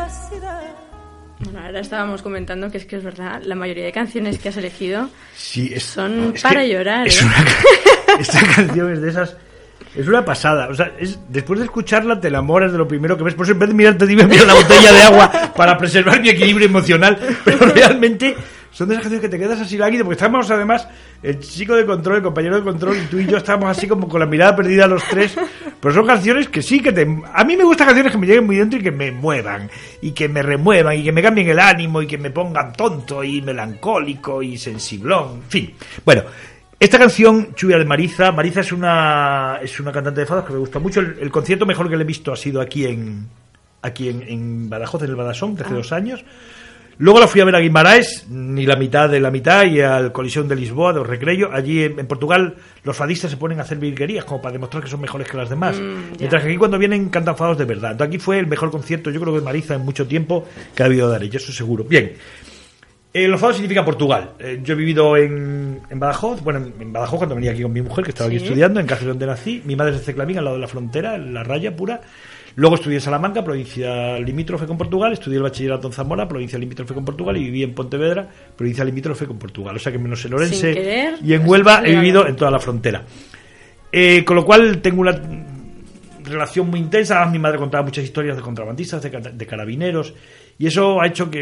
Y luego Portugal es mágico, ¿no? Llegas allí y de pronto llega. Lo sé, la, la estuve viviendo en. Oporto Bueno, ya está. seis Si has vivido en Oporto, yo hice incluso una guía, una guía turística de Oporto, porque cuando vivía en Galicia, hice una guía para, el- para la voz de Galicia. Bueno.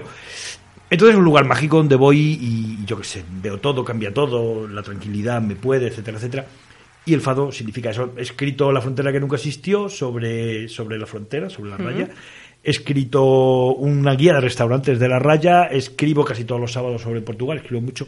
Y ahora estoy haciendo un libro sobre toda la raya, desde Ayamonte hasta Camiña. Que ya voy por. Me, me queda solo Galicia. Acabé Zamora en estuve en Semana Santa. Entonces, bueno, es ot- la otra faceta nueva ¿no? de la biografía. Entra a Portugal y es el lugar al que quiero ir, al que me escapo, donde, bueno, la verdad es que lo conozco, la raya. Lo vas ¿eh? conociendo. Sí, sí, sí, la raya la conozco. Es otro país que tampoco nunca se acaba, ¿no? Sí, nunca se acaba. Es también está lleno de, de magia, de sorpresas. De hecho, todos los veranos y vuelves y todavía te queda algo.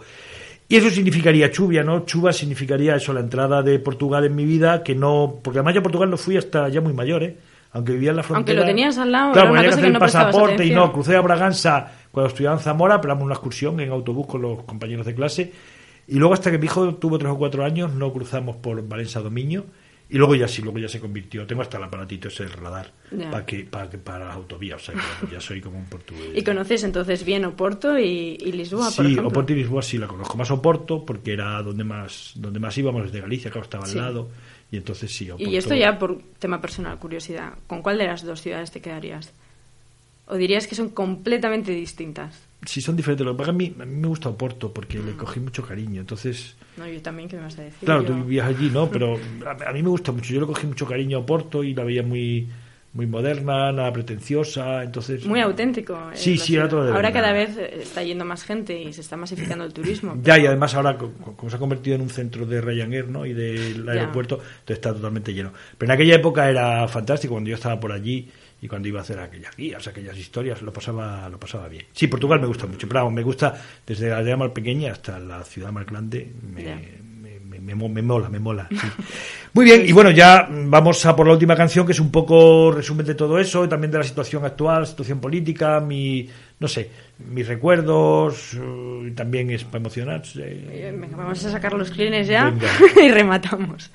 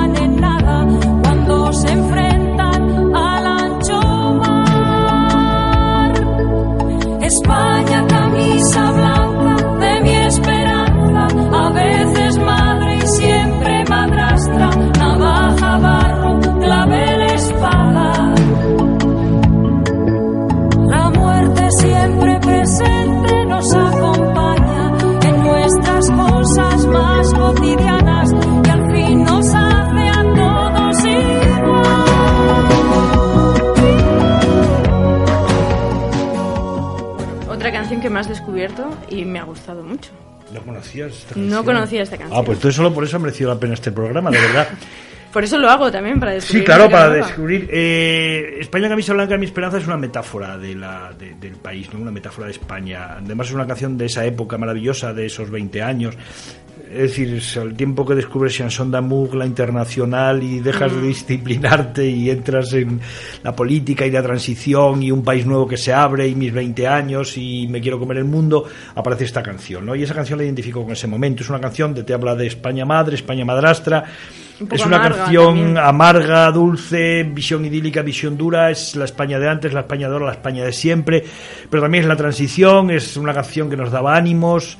Entonces es un resumen del país, un resumen de la vida, un resumen de esas contradicciones ¿no? en, la que uno- en la que nos hemos movido, pero que además, pero que siempre salimos adelante.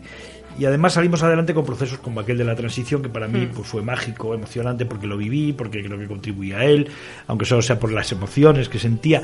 Y que ahora cuando a veces me lo quieren quitar es como si estuvieran queriéndome quitar parte de mi vida, que por favor, que no me la quiten, joder. ¿eh? O sea, que, que, que no, que, que se puede hacer política, pero que no entren por ahí, porque además es que van mal, porque me fastidia, porque a lo mejor quiero votar no sé qué opción o tal, pero es que me echan para atrás. importancia ese momento Claro, histórico, porque le es están decir, quitando algo que viví con una intensidad y toda mi generación. Es esa- Ahora hay la quizás España- otra transición. Que Claro, sí, evidentemente eh, tú o la gente de, pues va a haber otras canciones y va a haber Sí. otros momentos que dentro de 20 años o 30, cuando entrevistes aquí a alguien, pues habrá algún llorón que te contará estas historias. igual O igual lloras tú, porque ya serás mayor como yo, pues llorarás. Y entonces, bueno, pues, pues habrá otras canciones. Pero bueno, esa es mi época, ese es mi tiempo, ese es mi momento. Yo bebo de ahí, lo que escribo viene de ahí, lo que hago viene de ahí. Y que no me lo quite nadie, porque no voy a dejar que me lo quiten. Y en esta canción, ¿en, cre- en qué agua te mueves mejor ahora mismo? ¿Entre el idealismo o, o ser más escéptico? A ver, yo soy más escéptico por la edad. Lo decía el otro día, la madurez. O la, a partir de de- los 50, la gente decente son aquellos que son muy escépticos, pero no detienen ni desilusionan a quienes están No quieren llenos ser de cenizos ilusión. con la ilusión ajena. Claro, yo no voy a cortar la ilusión de nadie, ni voy a decirle a nadie que no, lo que pasa es que, claro, con la edad, pues, hombre, escéptico, pero sí quiero que haya esa ilusión y sí quiero que haya gente que se, como digo yo ahí, ¿no? Que mi hijo se cambie el mundo a base de coscorrones o lo cambien a él a base de coscorrones, pero que lo intente, claro, lo peor es que se quedará quieto, ¿no? Claro. Entonces yo siempre voy a animar a eso, o a mis alumnos, ¿no? A que se enloquezcan y, y, y- y se llenen de idealismo. No hay que ser prudentes con la ilusión, hay que... No, no, no, no, no, evidentemente. No, no, claro, después de todas las canciones y de todo lo que hemos ido contando. Si ahora Luego- te digo que no, no, hay que ser prudente, no hay que ilusionarse, Para me cago nada. en. Luego Vaya no hay nada- contradictorio el tío este. Claro, y no hay nada luego que contar, entonces claro, hay que claro, claro, vivirlo no, como una montaña rusa. Sí, sí, efectivamente. Eso a lo mejor es la inmadurez, pero bendita inmadurez. Pues sí, bendita inmadurez. Muchas gracias por haber venido al programa. Gracias a vosotros. Ha sido todo un a- descubrimiento, aparte de la música, la tu vida. música. Muy bien, pues nada. Yo también he descubierto que se puede ser feliz en un sitio pequeñito y con el sol pegando ahí detrás. Sí. Bueno, pues nos despedimos hasta el próximo programa. Hasta siempre.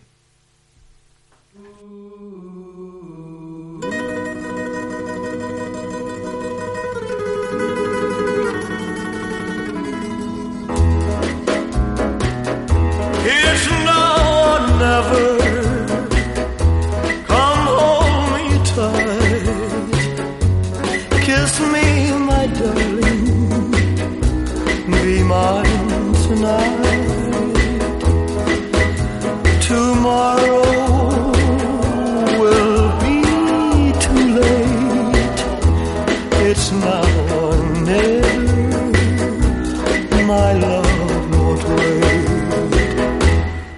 When I first saw you, with your smile so tender, my heart was captured, my soul surrendered. I spent a lifetime waiting for the right time. Now that you're near, the time is here at last.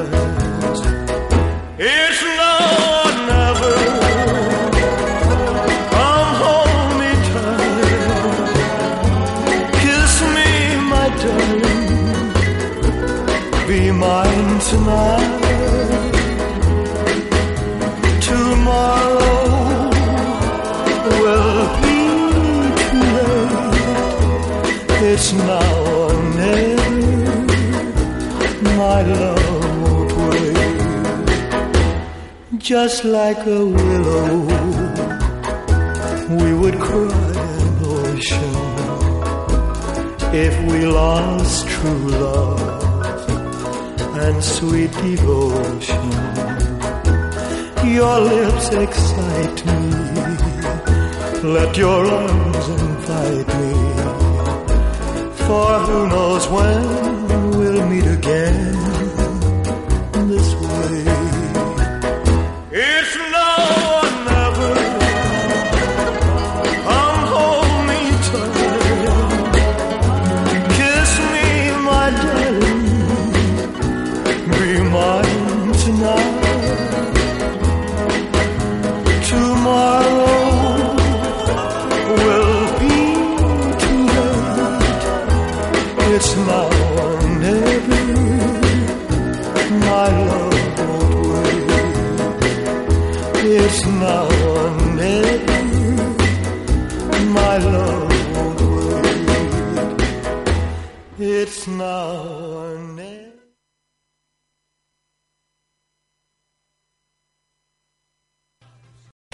potencia tu primavera con The Home Depot.